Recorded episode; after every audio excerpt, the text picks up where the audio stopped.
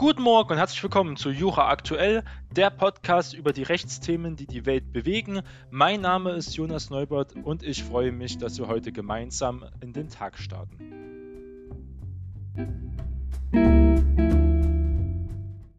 Anlässlich des 30-jährigen Jubiläums der Wiedervereinigung beschäftigen wir uns heute mit dem Einigungsvertrag.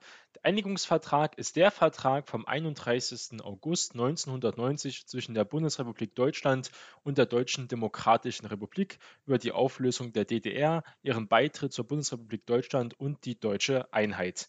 Im Jahr 1990 wurde der Vertrag zwischen beiden deutschen Staaten ausgehandelt Verhandlungsführer und Unterzeichner auf der Seite der Bundesrepublik war der damalige Bundesinnenminister Wolfgang Schäuble und auf der Seite der Deutschen Demokratischen Republik der parlamentarische Staatssekretär Günter Krause. Er wurde am 20. September 1990 von der Volkskammer der DDR auch angenommen. Es gab damals 299 Ja-Stimmen gegen 80 Nein-Stimmen und eine Stimmenthaltung.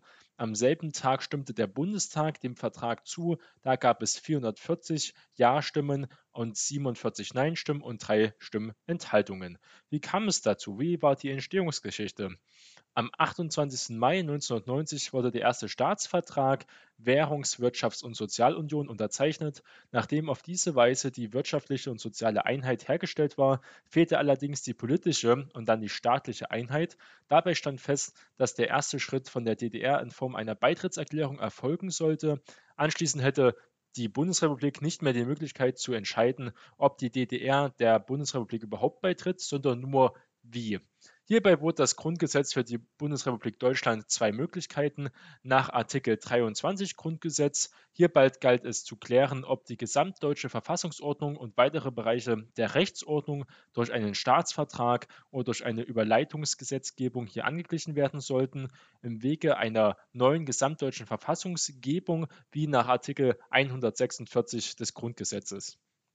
Die Entscheidung fiel auf Artikel 23 des Grundgesetzes und auf die vorläufige Planung eines Staatsvertrags. Der Vorteil lag darin begründet, dass mit einem Gesetzgebungsakt zu einem Staatsvertrag viele Probleme der Wiedervereinigung bearbeitet werden konnten und somit die Möglichkeit einer zügigen Herstellung der Rechtsstaatlichkeit eröffnet wurde und die Zeit drängte ja, hier wirklich eine Staatlichkeit zu erreichen.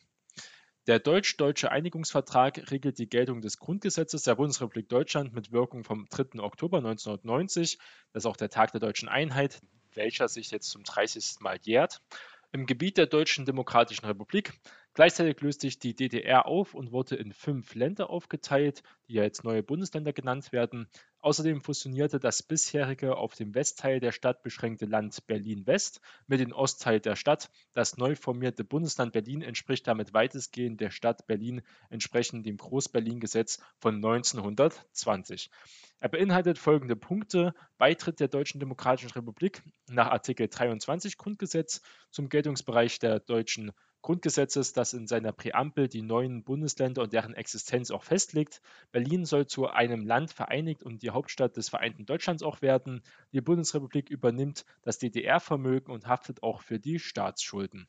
Voraussetzung für das völkerrechtliche Inkrafttreten des Einigungsvertrages war der Abschluss des Vertrages über die abschließende Regelung in Bezug auf Deutschland und das ist kurz ja der 2 plus 4 Vertrag, ist besser bekannt unter dem Namen, in dem die vier Siegermächte auf ihr Vorbehaltsrecht dann verzichteten. Beide Vertragsparteien waren sich daher einig, dass sie die Festlegungen zur Herstellung der Einheit Deutschland unbeschadet der zum Zeitpunkt der Unterzeichnung noch bestehende Alliiertenrechte und Verantwortlichkeiten in Bezug auf Berlin und Deutschlands als Ganzes sowie der noch ausstehenden Ergebnisse der Gespräche über die äußeren Aspekte der Herstellung der deutschen Einheit hier getroffen wurden da ein Zitat, der Einigungsvertrag ist zugleich aber auch Verfassungsvertrag, denn durch Artikel 3 wurde das gesamte, teilweise geänderte Grundgesetz für den beigetretenen Teil der Verfassung dann eingeführt.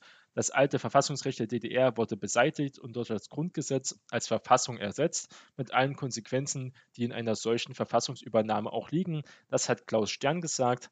Das ist hier die geschichtliche Grundlage des deutschen Staatsrechts. Die Verfassungsentwicklung vom alten Deutschen Reich zur wiedervereinigten Bundesrepublik Deutschland kann man auf Seite 1977 dort in seinem Buch von Klaus Stern nachlesen.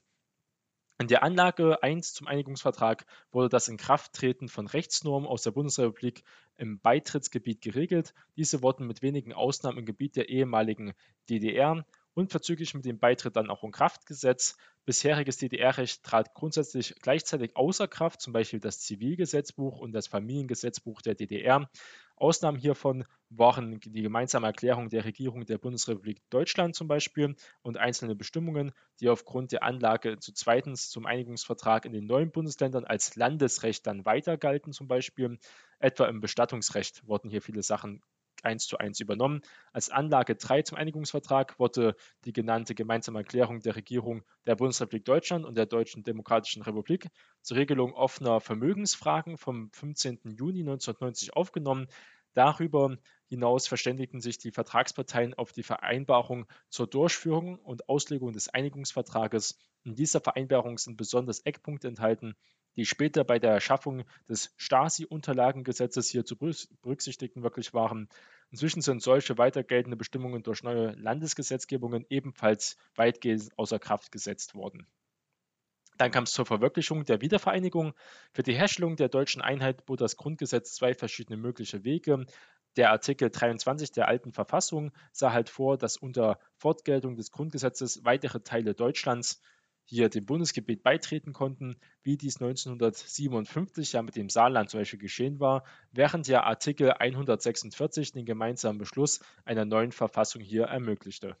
Der Einigungsvertrag realisierte die Möglichkeit nach Artikel 23 der alten Verfassung, und das sieht halt den Beitritt der Deutschen Demokratischen Republik zur Bundesrepublik Deutschland gemäß Artikel 23 des Grundgesetzes hier am 3. Oktober 1990 vor und bestimmt, dass mit dem Zeitpunkt der Länder der DDR Länder der Bundesrepublik Deutschland dann werden. Das sind Artikel 1 des Einigungsvertrags zum Beispiel geregelt. Zugleich trat für dieses dann das Grundgesetz in Kraft, das ist Artikel 3 im Einigungsvertrag zum Beispiel. Es ist offenkundig, dass nicht die neuen Bundesländer dem Geltungsbereich des Grundgesetzes beigetreten sind, da sich diese erst in der Gründung befanden und noch keine gewählten Volksvertretungen hatten zum Beispiel. Deren Wahl erfolgte dann erst am 14. Oktober 1990. Über den Beitritt stimmte die Volkskammer zum Beispiel ab. Die DDR sollte deshalb als anderer Teil Deutschlands, dass es sich bei der DDR hier um einen solchen handelte, war nach der Entscheidung des Bundesverfassungsgerichts ja nicht zweifelhaft äh, beitreten. Die neuen Bundesländer dann auf den Gebiet der ehemaligen DDR wurden zugleich mit dem Beitritt gegründet halt, zum Beispiel dann Thüringen. Beitrittsbedingungen äh, war, änderten sich dann Artikel 4 ein Einigungsvertrag des Grundgesetzes, nämlich insbesondere erstens das neu gefasste Präambel im Grundgesetz, die verweist anstelle des bisherigen Wiedervereinigungsgebots, was damals drin stand, auf die nun erfolgte Wiedervereinigung. Die Deutschen in den Ländern Baden-Württemberg, Bayern, Berlin, Brandenburg, Bremen, Hamburg, Hessen, Mecklenburg-Vorpommern, Niedersachsen, Nordrhein-Westfalen, Rheinland-Pfalz, Saarland, Sachsen, Sachsen-Anhalt, Schleswig-Holstein und Thüringen haben in freier Selbstbestimmung die Einheit und Freiheit Deutschlands vollendet. Damit gilt dieses Grundgesetz für das gesamte deutsche Volk. Zweitens, der damalige Artikel 23 Grundgesetz wurde aufgehoben, nachdem es keine deutschen Gebiete mehr gibt, die zum Geltungsbereich des Grundgesetzes beitreten können, also auch keine ehemaligen Ostgebiete zum Beispiel, was früher in den 50ern ja noch ein wichtiges Thema war. Drittens, Artikel 146 Grundgesetz, der zuvor auf die erwartete Wiedervereinigung verwies und darauf, dass das Grundgesetz bei Beschluss einer neuen Verfassung zu gelten aufhörte, wird neu gefasst und es das heißt jetzt nun, dieses Grundgesetz, das nach Vollendung der Einheit und Freiheit Deutschlands für das gesamte deutsche Volk gilt, verliert seine Gültigkeit an dem Tage, an dem eine neue Verfassung hier in Kraft tritt, die vom deutschen Volke in freier Entscheidung beschlossen worden ist. Artikel 5 des Einigungsvertrages schließlich empfiehlt dann hier den gesetzgebenden Körperschaften des Vereinten Deutschlands, sich innerhalb von zwei Jahren mit den im Zusammenhang mit der deutschen Einigung aufgeworfenen Fragen zur Änderung oder auch Ergänzung des Grundgesetzes hier zu befassen. In weiteren Artikeln werden Fragen des Völkerrechts und der Fortgeltung von DDR-Recht behandelt, zum Beispiel auch des Vermögensübergangs, was ja in einem sozialistischen System ja ganz anders ist als damals im kapitalistischen System und das sozial-marktwirtschaftlichen System von Westdeutschland kam dann die Ratifizierung in der Volkskammer, Bundestag und, und dann auch im Bundesrat. Am 20. September 1990 stimmten Volkskammer und der Deutsche Bundestag über das jeweilige Transformationsgesetz ab. In der Volkskammer votierten, wie am Anfang erwähnt, 299 Abgeordnete für den Vertrag, 80 Abgeordnete aus den Reihen der PDS natürlich und der Fraktion auch der Bündnis 90 der Grünen stimmten dagegen. Das ist ganz wichtig, um auch geschichtlich zu sehen. Ein Abgeordneter enthielt sich, wie gesagt. Im Bundestag gab es 440 Abgeordnete, die für den Einigungsvertrag stimmten, während dort 47 Nein-Stimmen aus den Reihen auch der Grünen und der CDU und CSU-Fraktion kamen, davon 13 Gegenstimmen von der Union zum Beispiel. Drei Abgeordnete enthielten sich damals. Am 21. September 1990 stimmte der Bundesrat dem Gesetz dann einstimmig zu. Gibt es auch Änderungen nach dem Inkrafttreten? Der Einigungsvertrag wurde nach dem Inkrafttreten bereits mehrfach, zuletzt auch 2016, geändert. Umstände halber nur noch vom Bundestag und Bundesrat als mittlerweile einzige Organ der Gesetzgebung. Auf Bundesebene natürlich, abgesehen von einer Korrektur bezüglich beglaubigter Kopien, betrifft es nur die Streichung von Abschnitten, die nicht mehr hier angewendet werden, wurde also dort einfach nur aktualisiert. Und das ist dort hier der Einigungsvertrag gewesen. Wir gucken uns jetzt mal noch den 2 plus 4 Vertrag an. Die ist es ja immer, was viele Leute interessiert, auch viele Reichsbürger zum Beispiel, wie das dann war mit den alliierten Rechten zum Beispiel. Und der 2 plus 4 Vertrag, der vollständige amtliche Titel war der Vertrag über die abschließende Regelung in Bezug auf Deutschland, daher auch kurz als Regelungsvertrag auch bezeichnet, ist äh, ein Staatsvertrag zwischen der Bundesrepublik Deutschland und der Deutschen Demokratischen Republik. Einerseits, das sind also die zwei, und jetzt kommen die plus vier, und einerseits äh, Frankreich, der Sowjetunion, Großbritannien und die Vereinigten Staaten von Amerika. Er machte den Weg für die Wiedervereinigung Deutschland dann offiziell frei und wurde am 12. September 1990 in Moskau unterzeichnet und trat am 15. März 1991, dem Tag der Hinterlegung der letzten Ratifikationsurkunde durch die Sowjetunion, mit einer offiziellen Zeremonie in Kraft. Als die politisch geforderte und rechtlich notwendige Friedensregelung mit Deutschland nach dem Zweiten Weltkrieg markiert der 2-plus-4-Vertrag das Ende der Nachkriegszeit. Deutschland einschließlich Berlins ist infolgedessen endgültig von besatzungsrechtlichen Beschränkungen befreit und gilt als ein maßgeblicher diplomatischer Beitrag zur Friedensordnung auch in Europa. Der Vertrag wird der sogenannte Statusvertrag auch angesehen, dessen Rechtswirkung sich auch auf dritte Staaten hier erstreckt. Wie kam es zu dieser Entstehung? Zum Beispiel bei diesem Vertrag die Paragraphierung des Vertrags für eine abschließende Regelung im englischen Final Settlement der bis dahin teils ungeklärten deutschen Frage gingen die 2 plus 4 Gespräche voraus, in denen die außenpolitischen Bedingungen für die Wiedervereinigung der beiden deutschen Staaten wie Grenzfragen, Bündniszugehörigkeit und auch Truppenstärke hier besprochen wurden, nachdem am Rande der Open Skies Konferenz in der auch der KSZEW in Ottawa am 13. Februar 1990 gründlich eine Einigung auf solche Gespräche erzielt und sogenannte 2 plus 4 Formel auch verabschiedet worden war, fanden diese in vier Runden am 5. Mai damals in Bonn statt und am 22. Juni in Ost-Berlin, am 17. Juni auch in Paris unter Beteiligung der Republik Polen zum Beispiel, sowie am 12. September dann in Moskau. Ort war das Hotel Oktober und der bisherige Tagungsort des Warschauer Vertrags zum Beispiel.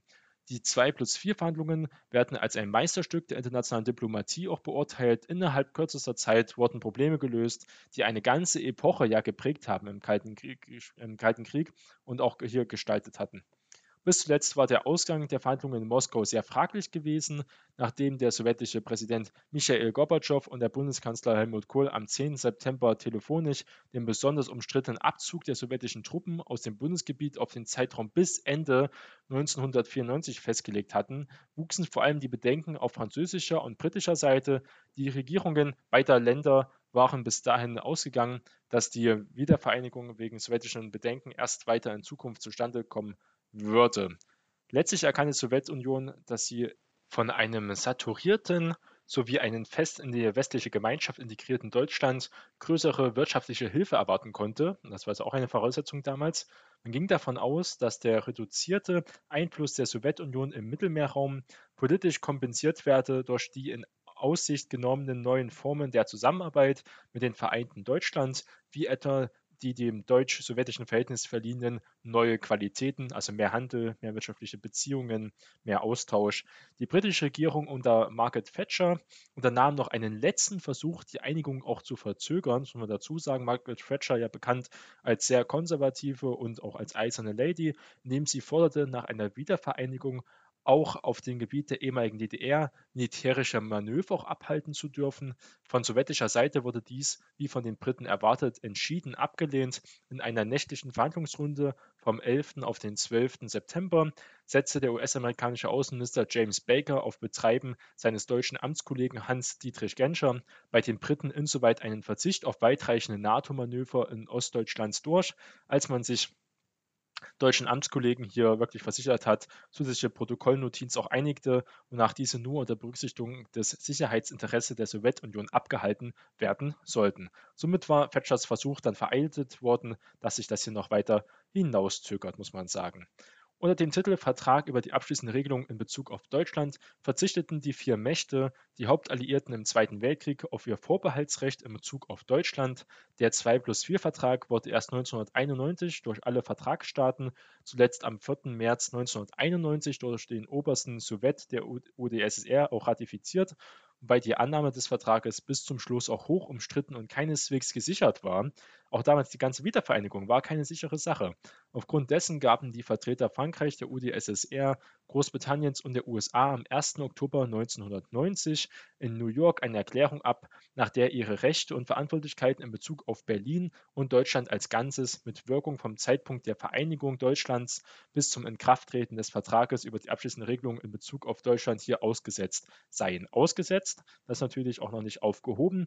Am 13. März 1991 flog das sowjetische Militär den ehemaligen Staatschef der DDR, Erich Honecker, trotz deutschen Haftbefehls vom 30. November 1990 gemeinsam mit seiner Frau Margot aus dem Militärhospital Beelitz-Heilstätten bei Potsdam nach Moskau aus und entzog Honecker somit vorläufig einen Prozess in Deutschland. Dies bedeutete tatsächlich eine Verletzung der deutschen Souveränität. Die sowjetischen Militärbehörden verschließen damit de facto gegen den Vertrag vom 12. Oktober 1990 über die Beendigung des befristeten Aufenthalts und die Modalitäten des planmäßigen Abzugs der sowjetischen Truppen aus dem Gebiet der Bundesrepublik Deutschland und gegen das Völkerrecht auch. Die Sowjetunion rechtfertigte die Aktion als humanitäre Hilfeleistung für Honecker, der sich als politischer Flüchtling verstand, wobei der äh, politisch betrachtet werden sollte, halt, hm, ist wirklich fraglich. So auch der sowjetische Gesandte in Berlin zum Beispiel, Igor Maximnitsch. Die deutsche Bundesregierung verhinderte Honeckers Verbringung nach Moskau nicht und reagierte erst 30 Stunden später mit der Einbestellung des sowjetischen Botschafters ins Kanzleramt.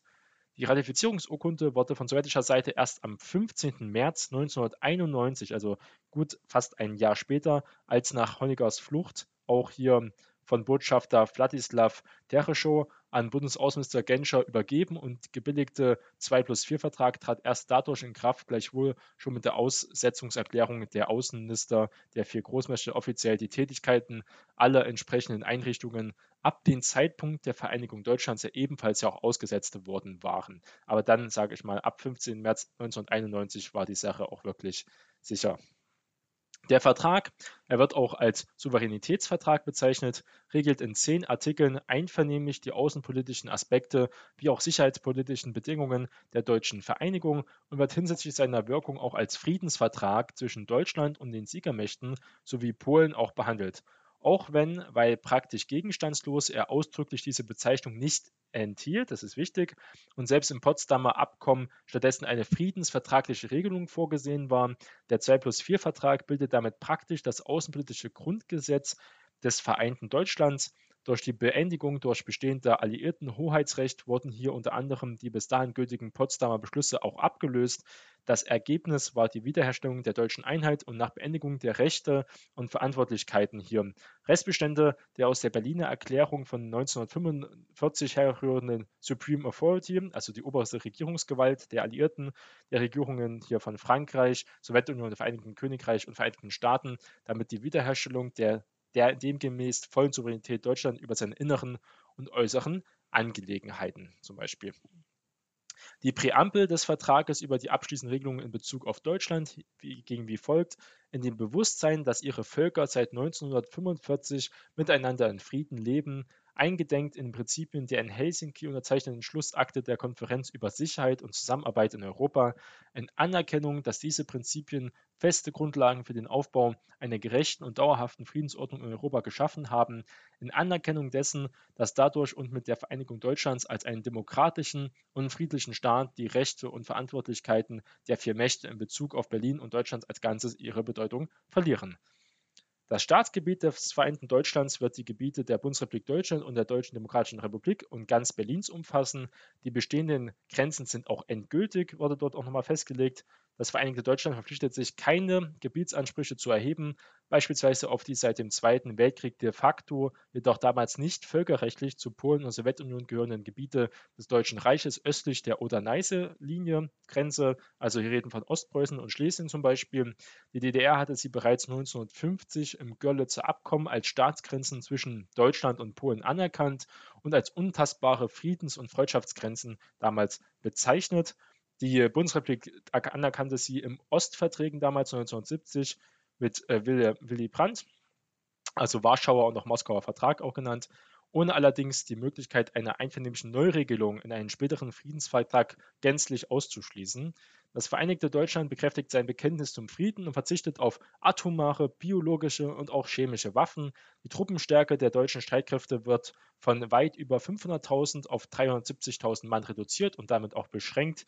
Die sowjetische Westgruppe der Truppen, kurz GSTD, wird vom Gebiet der ehemaligen DDR und des Landes Berlin bis spätestens 1994 dann abgezogen. Kernwaffen aus ausländischen Truppen dürfen auf ostdeutschem Gebiet nicht stationiert werden. Sehr interessant, Kernwaffen und ausländische Truppen dürfen auf ostdeutschem Gebiet hier nicht stationiert werden und dorthin verlegt werden. Damit ist Ostdeutschland eine atomwaffenfreie Zone. Das ist auch jetzt noch der Fall, denn die Atomwaffen sind ja in Rammstein und anderen Gebieten Militäranlagen, die ja in Westdeutschland sind. Die vier Mächte Verantwortung in Bezug auf Berlin und Deutschland als Ganzes wird dann beendet. Der Vertrag stellt die volle innere und äußere Souveränität des Vereinigten Deutschlands her. Die Regierung der Bundesrepublik Deutschland und der Deutschen Demokratischen Republik werden sicherstellen, dass die Verfassung des Vereinten Deutschlands keinerlei Bestimmungen enthalten wird, die mit den, diesen äh, Prinzipien, die jetzt davor genannt wurden, halt unvereinbar ist. Dies gilt dementsprechend für die Bestimmung, die in dem Präambel und in den Artikel 23 Satz 2 und Artikel 146 des Grundgesetzes für die Bundesrepublik Deutschland hier niedergelegt sind. Das sagt Artikel 1 Absatz 4. Die Regierung der Bundesrepublik Deutschland und der Deutschen Demokratischen Republik erklären, dass das Vereinte Deutschland keine seiner Waffen jemals einsetzen wird, es sei denn in Übereinstimmung mit der Verfassung und der Charta der Vereinten Nationen, also hier zur Verteidigung. Eine zusätzliche Note schrieb äh, damals deutscherseits die Bodenreform in der DDR für alle Zeiten dann fest. Unterzeichner waren dann die Außenminister Hans-Dietrich Genscher für die Bundesrepublik, Lothar de Maizière für die DDR nach dem Ausscheiden von Markus Mekel aus der Regierung von de Maizière, Roland Dumas für Frankreich, Eduard Schavatze für die UdSSR, Douglas Hort für Großbritannien und James Baker für die USA. Da die Volkskammer der Staatssymbol der DDR mit Hammer, Zirkel und auch Ehrenkranz bereits abgeschafft hatte, führte die DDR-Delegation keinen amtlichen Stempel auch mit. Die Sowjetunion hätte ohne das Siegel die Unterschrift für die DDR und somit die Echtheit der Urkunde aber nicht anerkannt. Deshalb musste eigens ein Sondergesandter aus der nahegelegten Botschaft einen ausgedienten Stempel mit den Ensemblen damals herbeischaffen. Auch ein kleiner Randnotiz, der sehr interessant ist. Die sowjetischen Ehrenmale und Friedhöfe wie in Berlin in Treptower Park zum Beispiel oder auch im Tiergarten als sowjetische Kriegsgräber ähm, damals Gräberstätten waren im Rahmen des Vertrages als wichtiger Verhandlungspunkt der sowjetischen Seite zur deutschen Wiedervereinigung. Die Bundesrepublik verpflichtete sich daher im Jahr 1992 im Abkommen vom 16. Dezember 1992 zwischen der Regierung der Bundesrepublik Deutschland und der Regierung der Russischen Föderation damals über Kriegsgräberfürsorge, deren Beistand damals dauerhaft zu gewährleisten, sie zu unterhalten und zu reparieren auch. Jedwede Veränderung der Denkmale damals müssen der Zustimmung Russlands bedürfen. Es ist auch so, in Ostdeutschland stehen extrem viele Denkmäler noch aus DDR-Zeiten für die Opfer der Sowjetunion, besonders da im Kampf gegen den Faschismus. Und das ist wichtig. Warum wurde dann überhaupt jetzt es genannt 2 plus 4 Vertrag und eine abschließende Regelung und warum nicht ein Friedensvertrag? Die Annahme des 2 plus 4 Vertrages war Voraussetzung der vier Siegermächte zu deren Zustimmung zur deutschen vollständigen Souveränität, da ein gesonderter Friedensvertrag nach dem Zweiten Weltkrieg nicht abgeschlossen wurde. Das bemängeln ja viele und das sagen auch viele Verschwörungstheoretiker, dass Deutschland ja immer noch im Kriegszustand ist, mit allen Ländern, die damals im Zweiten Weltkrieg gegen Deutschland gekämpft hat, also auch gegen Griechenland. Die Türkei ist 1945 auch nochmal in Krieg eingetreten. Also über 50 Länder waren in Deutschland im Kriegszustand am Ende des Krieges und es gab ja nie einen abschließenden Friedensvertrag. Dazu ein zusätzlicher Friedensvertrag ist daher weder geplant noch mache er Sinn. Alles, was ein Friedensvertrag füglich ja enthalten sollte, ist mithin geregelt. Der 2 plus 4 Vertrag ersetzt damit Kraft seines auf mehr als Frieden gerichteten Inhalts jeden Friedensvertrag mit den Kriegsgegnern, wurde hier zum Beispiel als Begründung gesagt. Ein Friedensvertrag ist völkerrechtlich nicht die einzige Möglichkeit der Kriegsbeendigung. Dies kann auch durch eine einseitige Erklärung erfolgen, gestufte Teilregelungen oder schlicht durch faktische Wiederaufnahme der friedlichen Beziehungen äh, erfolgen, was ja auch dann passiert ist. Das bestehende Einverständnis findet sich im Übrigen im Sinne der Sprachregelung anstatt eines Friedensvertrages wieder. Diese wurde auch getroffen, um unter anderem eventuell noch nicht erledigte Reparationsforderungen einzelner Drittstaaten nachkommen, nicht nachkommen zu müssen. Das ist ja immer noch wieder neue Forderungen, immer wieder jährlich von Griechenland, aber auch von Italien zum Beispiel, die ja immer wieder fordern, dass man hier größere Reparationszahlungen immer noch zahlen muss. Dies bezog sich insbesondere dann auf Griechenland nochmal genauer, dessen Forderungen in der damals in der Vergangenheit mit Verweis auf einen künftigen Friedensvertrag ja abgewiesen wurden. Auch an einen Friedensvertrag könnte man aus finanziellen Erwägungen kein Interesse haben. Das hat so der Staatssekretär Friedrich Voss zum Beispiel gesagt, es hätte zwangsläufig alle früheren Kriegsgegner des Deutschen Reiches als potenzielle Vertragspartner auf den Plan gerufen, woran aber jeder, die vier Mächte noch die beiden deutschen Staaten hier wirklich Interesse haben konnten. Es überwog vor allem das Argument, dass die vier Mächte USA, Frankreich, Großbritannien und die UdSSR die ausschließliche Kompetenz über Deutschland als Ganzes hier inne hatten. Insofern konnte die westdeutsche Diplomatie die unmittelbare Beteiligung anderer Staaten an den vertraglich abschließenden Regelungen in Bezug auf Deutschland verhindern. Es war auch sehr wichtig, dass der Vertrag sehr schnell stattfindet, statt man jetzt mit ganz vielen Staaten dann noch mit verhandeln muss. Darin waren sich alle beteiligten Vertragspartner auch einig, die anderen Staaten vorzulassen also auszulassen, denn die Beteiligung der europäischen Nachbarn, und das waren damals 35 Staaten oder gar insgesamt von 65 Kriegsgegner im Zweiten Weltkrieg, hätte nicht nur das Verfahren dann unzuträglich verlängert, weitere Beteiligte hätten ihre Zustimmung vermutlich gern an die Erfüllung alter und auch neuer Reparationsforderungen geknüpft und dann hätten vielleicht auch welche die Zustimmung dann verweigert. Diese Frage kann materiell als erledigt betrachtet werden, nachdem bereits 1953 Polen und die Sowjetunion ihren Verzicht erklärt haben. Zum Beispiel bei der Londoner Schuldenkonferenz war festgelegt worden, dass alle Reparationsforderungen nach einem Friedensvertrag ausgehandelt würden. Zudem war besonders für die Bundesrepublik der Begriff des Friedensvertrages seit dem Versailler Vertrag auch negativ besetzt, muss man sagen, und war nicht zuletzt auch angesichts der Zeit, die seit Ende des Zweiten Weltkriegs vergangen war, äh, es sei hier vielfach als anachronistisch äh, empfunden worden und der veränderte politische Realität nicht mehr angemessen. Was wurde da zum Beispiel mal gesagt? Ein schönes Zitat dazu. Nach dem Zweiten Weltkrieg hat es zumindest für die Bundesrepublik Deutschland keine dem Versailler Vertrag vergleichbaren Reparationsregelungen und damit auch keine nachvollziehbaren längerfristigen Reparationszahlungen gegeben. Vielmehr haben die Siegermächte einseitig Reparationen entnommen, die insgesamt gesehen als Mehrfaches des von der Potsdamer Konferenz ursprünglich in Aussicht genommenen Gesamtumfangs ausmachten. Also es war durch eine DDR war es ja extrem, wie viele Maschinen damals, wie viele Firmen wirklich demontiert wurden in der DDR von der Sowjetunion und dann nach äh, Russland geschafft wurde zum Beispiel. Das äh, hat, war auch eine Art Reparation damals von der Sowjetunion. Im Rahmen der deutschen Einigung wurde der Vertrag über die abschließende Regelung in Bezug auf Deutschland, der sogenannte 2 plus 4 Vertrag, abgeschlossen. Die Bundesregierung hatte diesen Vertrag in dem Verständnis abgeschlossen, dass damit auch die Reparationsfrage endgültig erledigt ist. Der 2 plus 4 Vertrag sieht hier keine weiteren Reparationen vor. Das hat damals auf Anfragenbeantwortung des parlamentarischen Staatssekretärs beim Bundesminister der Finanzen Karl Diller damals im Januar 2003 gesagt und hat das ganze Thema hier ganz gut zusammengefasst. Am 15. März 1991 wurde ja diese Nachkriegsordnung mit abschließender Gültigkeit ja beseitigt durch die Sowjetunion. Für den 2 plus 4 Prozess konnte nur das Wiedervereinigungsmodell der Teilordnungslehre, zum Beispiel aufbauend auf der rechtlichen Gleichordnung von Bundesrepublik und DDR in Betracht kommen die schließlich die rechtliche Identität hier des vereinten Deutschlands mit der alten Bundesrepublik Deutschland und mit dem Deutschen Reich nicht aus. Also das Deutsche Reich schließt sich da weiter an. Die Forderung nach einem Friedensvertrag ist ja im besten Wortsinn historisch dann auch überholt. Die Vielzahl erheblich stärkerer völkerrechtlicher Vertragsbindungen, die Deutschland hat, sichert, dass die Mitgliedstaaten in Frieden zueinander stehen, wie zum Beispiel innerhalb der NATO oder auch in der EU. Also ein Friedensvertrag ist ja wirklich nicht nötig. Außerdem wird sowohl im amtlichen Titel des Vertrages als auch in Absatz 12 der Präambel der abschließende Charakter des Vertrages in Bezug auf Deutschland nochmal stark betont und auch abschließend geregelt. Die 2 plus 4 Vertrag wird heute als Meisterwerk der Diplomatie auch gewürdigt und ist 2011 von der UNESCO in das Programm Memory of the World aufgenommen worden. Er erzählt damit zum Weltdokumentenerbe, muss man sagen. Das einzige Vertragsoriginal wird im politischen Archiv des Auswärtigen Amtes dann verwahrt.